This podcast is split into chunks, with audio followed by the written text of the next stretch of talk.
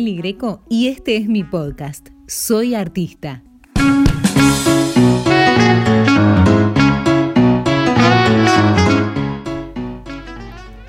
Capítulo 7 de esta primera temporada de Soy artista y quiero relacionar al artista con las redes sociales, la aceptación que demuestra una comunidad específica con un simple like y cómo potencia esa respuesta a un artista o bien convierte en influencer a una persona que siente que por su llegada o influencia social ya se convirtió en artista.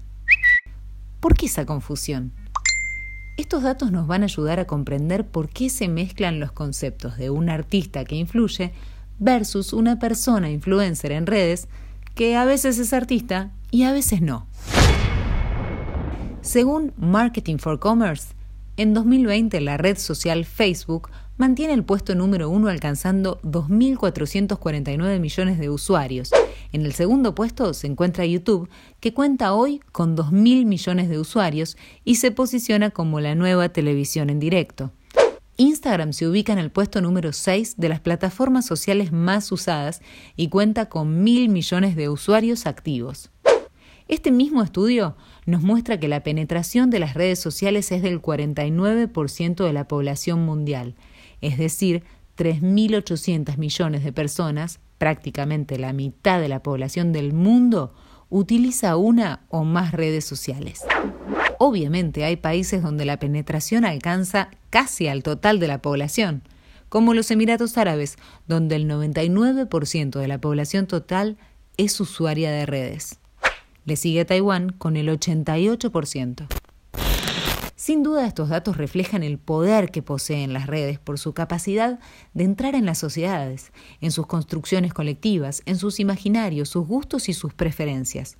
O sea que van indicando a un grupo cada vez más grande qué se hace, en qué se cree, qué se come, cómo se vive y demás patrones de la dieta cognitiva trazada por este nuevo poder. A nivel artístico, la penetración en la comunidad puede ser poderosa, pero tiene tres características que tenemos que pensar. Es inmediata, por la velocidad de difusión y conexión con usuarios. Es una nueva modalidad de mercantilización del artista, porque mide cantidades y convierte un servicio en una mercancía. Y ofrece la posibilidad del enjuiciamiento, es decir, pulgar arriba o pulgar abajo sobre qué ofrece un artista. Es importante reflexionar sobre estas cualidades y no enfrentarse a un nuevo poder que se impone en la política, en los movimientos culturales, en los consumidores de arte y, por qué no, en los artistas también. Sí debería existir un distanciamiento entre la persona influencer en redes y el artista que usa las redes y termina influyendo. El lugar donde se gesta el arte no tiene que estar mezclado de esa mercantilización del like, ni la inmediatez de subir un post, ni el enjuiciamiento de muchos o pocos followers. Vamos a cruzar todos estos datos con una invitada muy especial, la dragona de fuego, Mika Díaz. Ella es Daisy Dancer en la exitosa serie Vía de Disney. Es actriz, cantante, bailarina, muy talentosa y muy influyente en sus miles de seguidores en sus cuentas de Instagram y YouTube. Además de su participación en Disney, Mika produce, edita y publica su propio contenido, promoviendo el camino para encontrar la felicidad, el autoconocimiento y darlo todo siempre.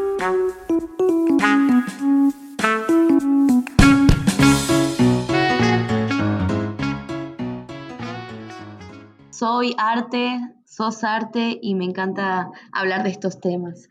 Bueno, para mí, eh, ¿qué es ser artista? Es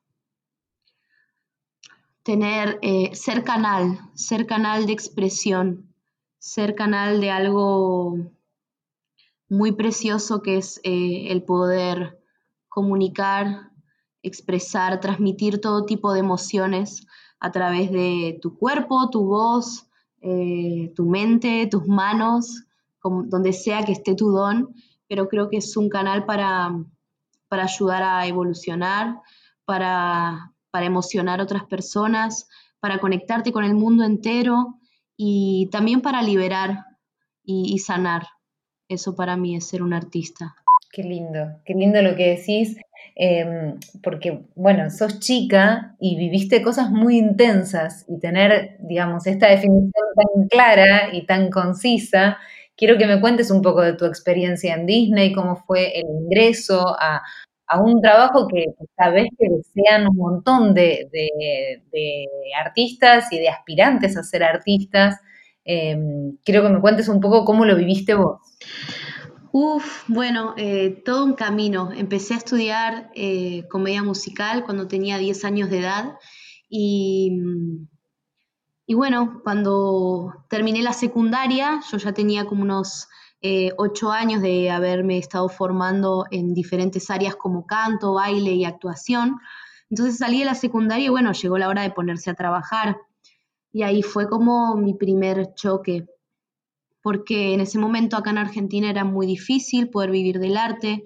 Siempre fui una chica que, tuvo sobrepeso desde mis seis años de edad y también sentía que por un lado eso era una desventaja para el medio artístico, ya que nunca encajé dentro de los parámetros o los estándares de la belleza o, de lo que se considera una persona hegemónica y eso para mí era un, una traba a la hora de poder salir a buscar trabajo.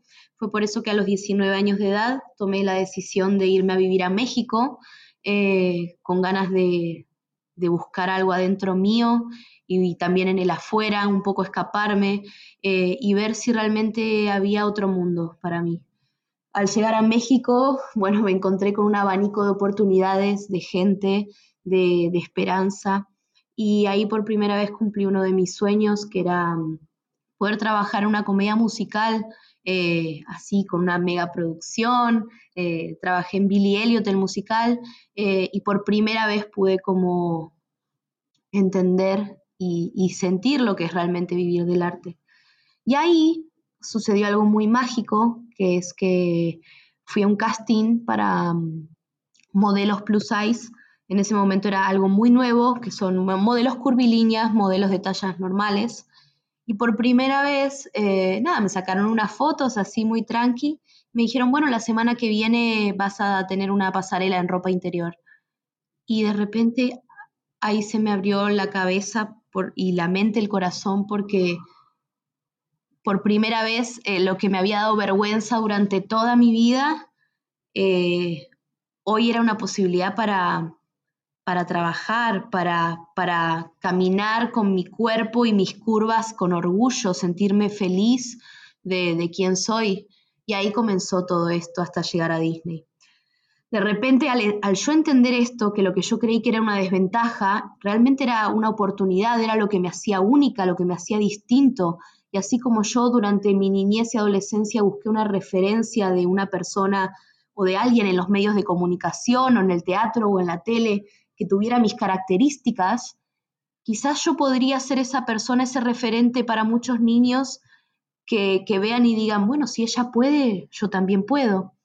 Entonces, bueno, cuando uno empieza a mover esa energía de adentro para afuera, comienzan a aparecer nuevas oportunidades. Yo había trabajado como bailarina en Disney y me, me manda un mensaje un coreógrafo que estaba trabajando en ese momento, que se llama Sergio Mejía, y me dice, va a haber un casting abierto para, eh, para Disney, creo que hay un personaje que puede ser para vos, ¿por qué no vas? Yo no me hubiera enterado jamás de los castings abiertos, no me entero ni de los cerrados tampoco. Entonces, em, fui y fue subirme a ese auto que me llevaba al casting y sentí una corazonada tan fuerte y dije, llegó el momento.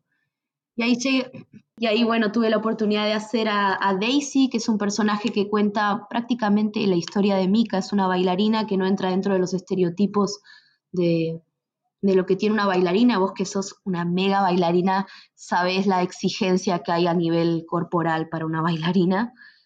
Y, y entonces, nada, pude contar esa historia eh, así como muy, muy a flor de piel. Y fue un sueño, la verdad, Vos sabés que mientras te escuchaba pensaba algo que yo lo aprendí en, clases de improvisación cuando hacía danza contemporánea, que siempre tenía una maestra que nos decía tomar los límites como una nueva posibilidad, ¿no? Y para mí fue una gran enseñanza, ¿no? O sea, poder usar lo que para uno puede ser eh, hasta acá, ¿no? O esto no, como una puerta que se abre en realidad, ¿no? Y esto lo, pienso un poco en, pos de todo lo que me, relatas, ¿no? Eh, no sé cómo convivís vos con tus miedos. Con mis miedos. Mira, hace unos años atrás me di cuenta que, que solo tengo un miedo y mi único miedo es a mí misma, porque soy la encargada de, de de entender y de proyectar la realidad que quiero vivir.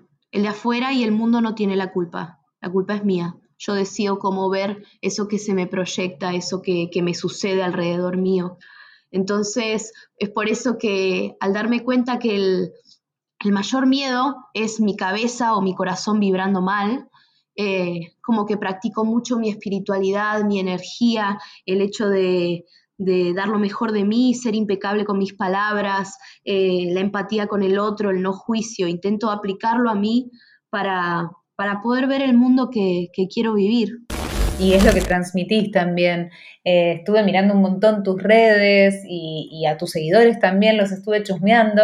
Y mm, bueno, este capítulo un poco eh, trata de relacionar la, digamos, la vida de un artista con lo que le pasa a un influencer, que hay veces que el influencer también es artista y hay veces que no, que nada que ver.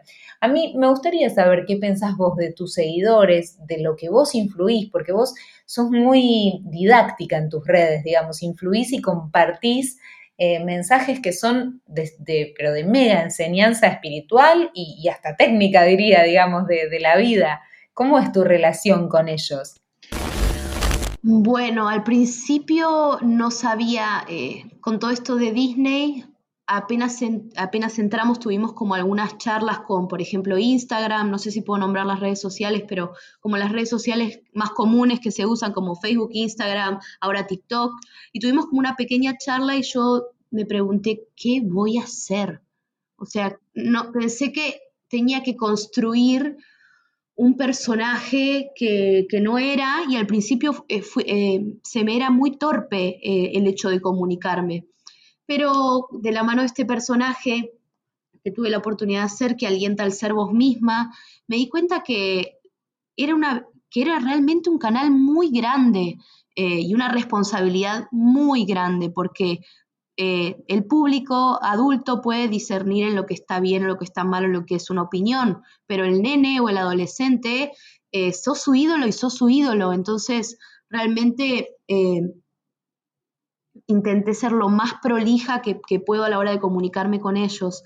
Intento ser como auténtica, intento decirles lo que a mí me gustaría, lo que me hubiese gustado escuchar cuando yo era chiquita, el hecho de, que sos único, sos diferente, eso te hace especial, las únicas limitaciones están en tu cabeza, eh, dalo todo cuando pienses que no podés más, vos sí podés un poco más, como intentar de a poquito, con pequeñas frases y de una forma empática, realmente lo que digo siempre, convertir a maratonistas de mente, o sea, como que poder como entrenar esa mente con mensajes positivos creo que también es súper auténtico, porque digo, o sea, es, es, fiel a lo que sos vos, porque de otra manera tal vez no llega, ¿no? no impacta de la misma manera. Digo, en el seguidor, en el fan, en el que también aspira a tener una vida y una historia tan intensa y, tan linda como la que vas llevando vos hasta el momento de tu, de tu carrera, ¿no? Que te ha llevado por lugares que realmente son hermosos. Ay, qué hermosa. Muchas gracias por, por tus palabras. Eh, gracias.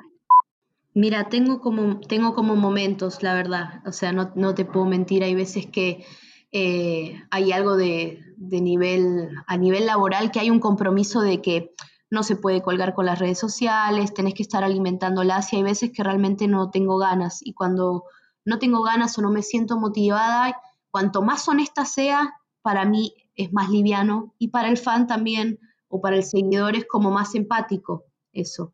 Eh, pero no es fácil, o sea, hay, hay, días y días, hay días que digo, sí les quiero compartir esto y a veces incluso pienso algo muy detallado para compartirles y quizás no funciona o no es tan empático como algo que ni lo pensé y lo dije.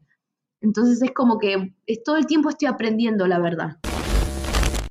Sí, bueno, y también creo que es un, nuevo formato, ¿no? De público, porque yo lo comparaba un poco con el aplauso, el like con el aplauso, ¿no? Porque el aplauso es súper buchón, o sea, si uno hace algo mal, no te aplauden, ¿no? Es así. Es una analogía digital del aplauso en la medida en que uno sube cualquier cosa y tal vez no tenés la misma repercusión. Y eso para el artista, bueno, puede ser un castigo o, todo lo contrario, puede ser como lo que estás diciendo, ¿no? Un aprendizaje, como que vos vas aprendiendo a la par con tus seguidores. Ay, sí, totalmente. Nunca había hecho como esta, como esta comparación y es, y, es muy cierto.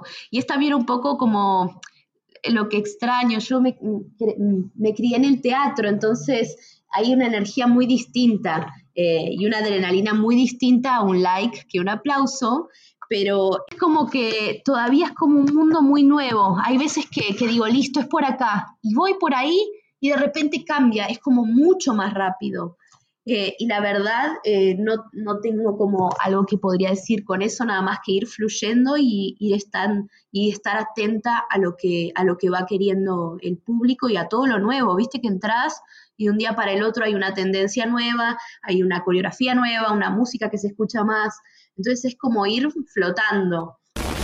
También produciendo, ¿no? Porque yo lo que veo es que además de ser actriz, de ser cantante, de bailar, o sea, también sos productora, sos editora, sos musicalizadora, porque vos producís mucho de tu material y, eso, digamos, es lo que en una mega producción hay más personas que, lo hacen. Y en tu caso lo haces todo vos. Eh, sí, no. O sea, por como que hay, siempre uno no necesita como ayuda. Algunos videos eh, tengo una persona que, está conmigo y me ayuda a editar y hay veces, sobre todo en esta cuarentena, sí, es puramente pulmón eh, intentar averiguar, viste, usar mucho el, Google para, para, ver cómo se puede hacer tal cosa, me encanta y así también fue como lo estudié, yo estaba acostumbrada a, mm, no sé, iba a mi clase de comedia musical y nos daban no sé, tres temas, así tres pistas. Bueno, ustedes tienen que crear una comedia musical, tienen que ponerle el vestuario, crear el personaje, la canción. Entonces estoy acostumbrada a esa,